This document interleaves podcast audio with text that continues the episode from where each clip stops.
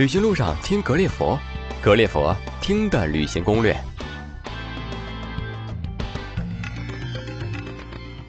各位听友，大家好，我是苍泽，非常高兴在这里和大家见面。前几天我们推出了最适合全家出行的国内目的地西南芙蓉成都，从收听量来看还是不错的。我们继续给大家推送最适合全家出行国内旅行目的地。如果要评选全国最文艺、最原生态的省份，相信云南一定会拔得头筹。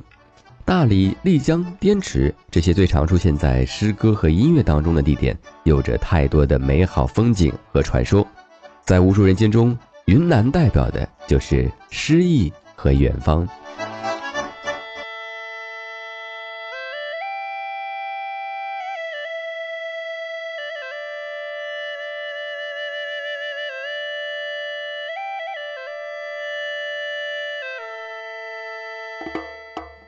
云南的得名，有人说取自彩云之南，也有另一种说法，是因为云岭之南。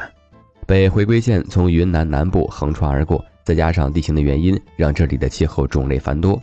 这里有北热带、南亚热带、中亚热带、北亚热带、暖温带、中温带和高原气候区等七个温度带气候类型。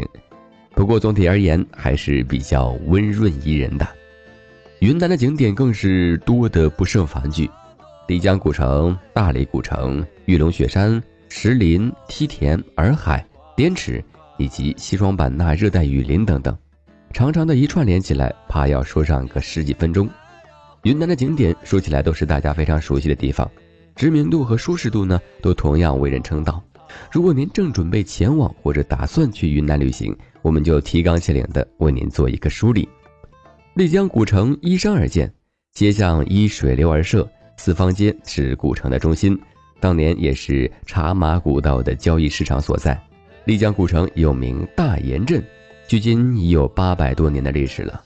站在古城东大街上，举头即可遥望玉龙雪山，许多好看的影视剧作品都是在这里取景拍摄的，比如我们所熟知的《一米阳光》呀，《幕府风云》呢，都可以看到丽江古城的美景。古城从四方街延伸出光义街、七一街、五一街和新华街四条主干道，四条路呢又衍生出纵横交错的街巷，构成了今天以四方街为中心的丽江古城。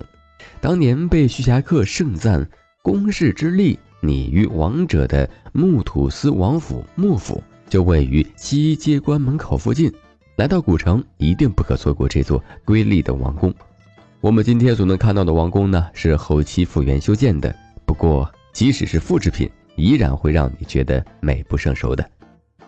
来到古城，你可以临河漫步，跟着水流逛古城；你也可以走街入院，感受纳西民族建筑的内涵；或者，你也可以穿着拖鞋，坐在四方街上，与晒太阳的纳西老太太聊聊天，感受当地人的生活节奏。而每当夜幕降临之时，一定要去喧嚣的酒吧街感受一下丽江的夜生活。古城对面的玉龙雪山也是云南的必逛之地。玉龙雪山单单是名字，仿佛就充满了无数传奇和故事，而它也是纳西族心中的神山。玉龙雪山一共有十三座山峰连绵起伏，似银龙飞舞，因此得名。险、奇、美、秀是玉龙雪山的四大特色。这里有亚热带、温带、寒带等多级景观主脊，从山脚到山顶，一眼望去，春夏秋冬都在这里。来这里最好的季节是春夏之际，那时候草甸上龙胆兰、杜鹃盛放，在这里远望，玉龙群峰历历在目。海拔三千两百多米的云山坪，更是纳西青年男女心中的圣地。之所以成为圣地呢，是因为这里是一片幽静的草甸。四周古木参天，藤萝密布，最适合情侣们幽会了。玉龙十三峰下发育有十九条现代海洋性冰川，远望如一片瀑布悬挂在扇子斗下方，在阳光的照耀下泛着银光。游人可以乘坐大索道抵达四千五百零六米的高度后，沿着山间栈道近距离观赏冰川和主峰的雄姿。好地方呢，一定要有山有水。云南的山就是玉龙雪山了。水的话，那就要逛逛泸沽湖了。泸沽湖位于云南与四川边界，海拔两千六百八十五米，是云南省最高的湖泊，因为风光旖旎、民风质朴，更有“高原明珠”之称。泸沽湖四周青山环抱，湖岸曲折婀娜，沿湖共有十七个沙滩、十四个海湾，湖中散布五个岛、三个半岛、一个海地连岛，其中黑瓦舞岛、里乌比岛和里格岛是湖中最具观赏和游览价值的三个景点，被称为“泸沽三岛”。地灵则人杰，这里除了好看的风景，你还会看到有趣的民俗。云南一侧湖畔居住的摩梭人奉行“男不娶，女不嫁”的走婚制度，所以泸沽湖又被称为“东方女儿国”。走走横跨在草岸上的走婚桥，脑补一下当年摩梭男女走婚的情景，也是一个不错的体验。游玩泸沽湖最好要在湖畔呢住宿一夜，建议选择里格岛。岛上有众多的客栈和餐馆，晚上喝喝摩梭人的。咣当酒或者苏里马酒，吃吃湖中的小银鱼，摩梭人自制的烤乳猪和猪膘肉，找一间临湖的客栈住一下，伴着和缓的涛声进入梦乡。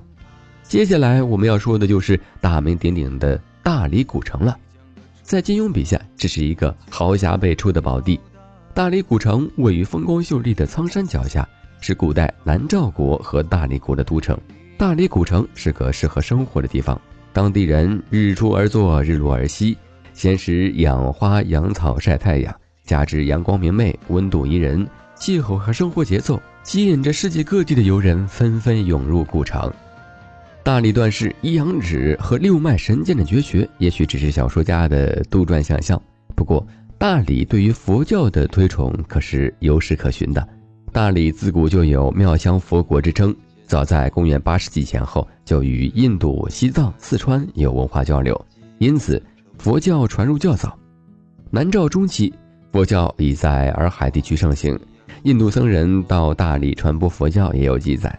当时佛教在大理的发展盛况呢，可以在诗词中找到，比如“夜余三百六十四，四四半夜皆鸣钟”，“伽蓝殿阁三千堂，般若宫室八百处”。都是古代大理佛教兴盛的写照。大理地区的佛教名刹也很多，如崇圣寺三塔、感通寺、无为寺、弘圣寺一塔等等，都是有千百年历史的著名古刹。热衷佛教的朋友们一定要到这些地方走走看看。在古城，白天你可以逛逛复兴路。复兴路呢是古城最繁华的一条步行街，街两边有众多的店铺。经营大理石雕刻、民族服饰和当地特色食品等当地特产。夜间，你可以像混在当地的人们一样，聚集在洋人街和人民路一带。这里有超多的特色酒吧和小咖啡馆，有些店里还有驻场歌手或者游人的即兴演出，热闹非凡。听听黄渤那版《去大理》，走在大理古城的街道上，你会觉得此时此刻就是人生的圆满，一切烦恼和压抑都可以完全抛开。云南是一个拥有众多景点的大集合，想要用一期的节目把云南所有的美和好说透，实在是一个不可能完成的任务。我们将分别编列专题，为大家细细道来。无论你是什么样的目的来云南旅行，美食都是不可或缺的一环。云南美食可不是只有过桥米线哦，云南菜和云南的原生态一样有名，也叫滇菜。由三个地区的特色构成，滇东北地区与四川接壤，其烹调口味与川菜相似；滇西和滇西南地区因与西藏毗邻以及与缅甸、老挝接壤，少数民族较多，其烹调特色受藏族、回族、寺院菜影响。各少数民族菜点是主体。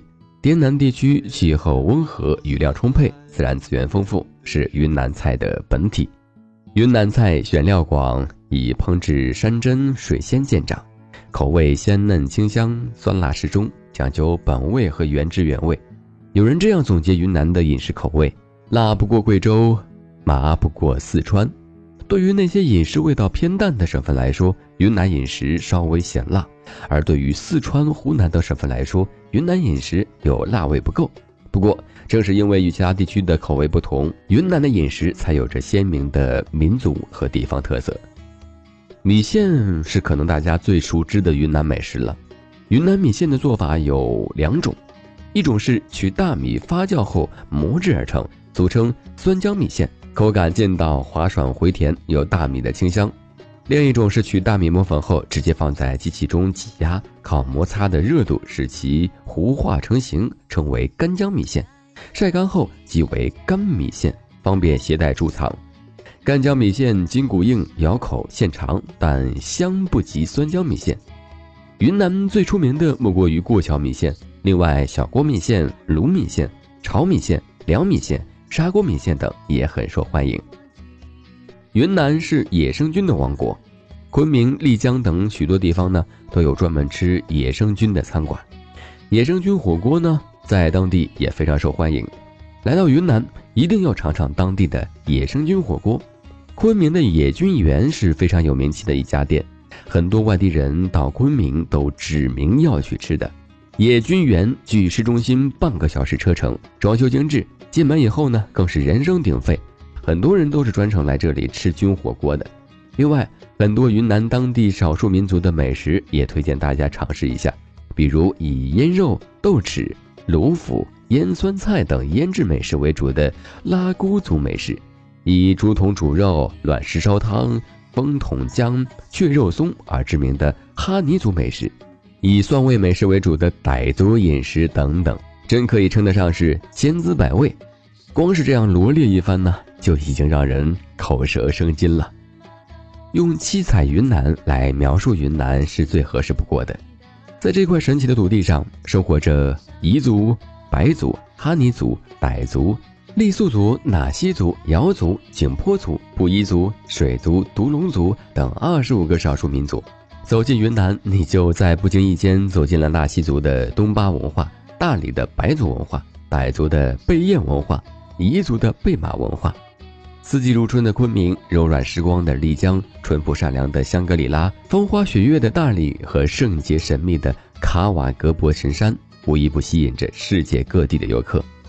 在这个少数民族聚集的地方，独具特色的民俗节日变成了最受欢迎的旅游项目。可能大家最为熟知的节目呢，就是傣族的泼水节了。泼水节其实是西双版纳傣族的新年，相当于公历的四月中旬，一般持续三到七天。傣语称为桑堪比麦，跟我们汉族的春节一样，是傣家最隆重的节日。泼水节除了独特的泼水狂欢之外，节日期间呢，还会有赛龙舟、放孔明灯以及赶摆等活动。其中，丢包民族歌舞和斗鸡飙牛是民族风情中最重要的内容，也是作为游客不可错过的环节。其实，泼水节除了傣族以外，也是泰语民族和东南亚地区的传统节日。泰国、老挝、缅甸、柬埔寨等国，以及海外泰国人聚居地如香港九龙城。台湾新北市中和区等地的人们，清早起来呢，便沐浴礼佛，之后便开始连续几日的庆祝活动。期间，大家用纯净的清水相互泼洒，以祈求洗去过去一年的不顺。在举行泼水活动的那一天呢，少女是被泼的重点，不论是当地人还是外地人。据说，被水泼的最多的那个姑娘，说明喜欢她的人也是最多的。除了泼水节、昂玛突节、火把节。开海节、三月节都是云南当地少数民族的传统节日，下面我们就为大家一一介绍。每年农历十月十日左右呢，在元阳县额扎乡哈波村举行的昂玛托节长街宴是哈尼族的传统节日。昂玛托节是哈尼族人民祭祀寨神、拜龙求雨的节日，也是作为庄稼人的哈尼族人们最盛大的节日。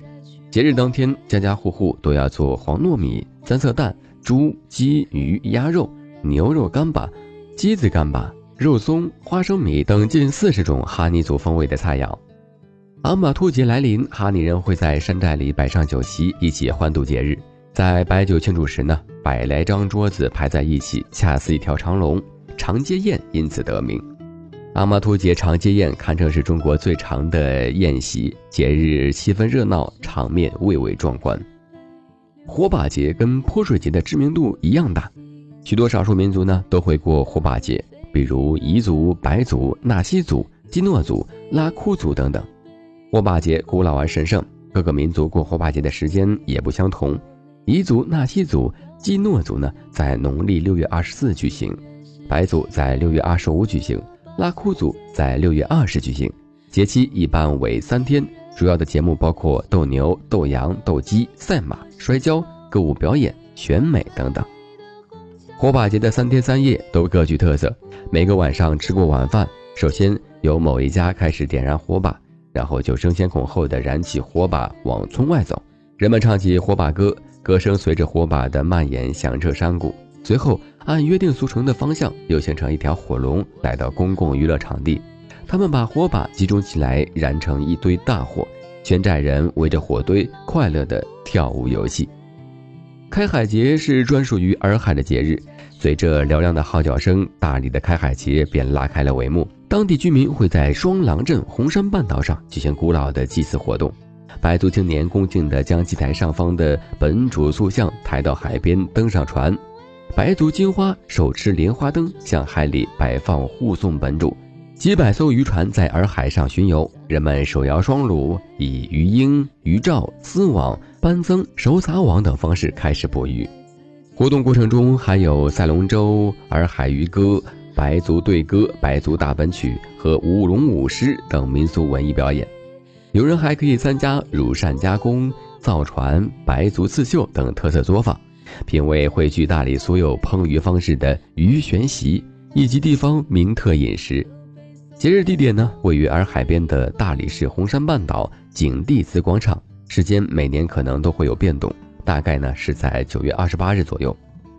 三月街是有着一千多年历史的传统盛会，古代又称观音市或观音会，是白族最盛大的节日，既是各民族物资文化交流的盛会，又是赛马、滇戏、花灯等各种文艺体育表演的中心。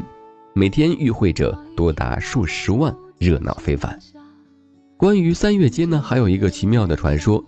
据说很久以前，有一个暴君每天吃一对人的眼球，给当地白族人带来深重的灾难。当时有个充满神奇威力的勇士，为了给白族人民除魔灭害，在三月的一天巧施妙计，把暴君骗到苍山的中和峰路，换来神狗消灭了他。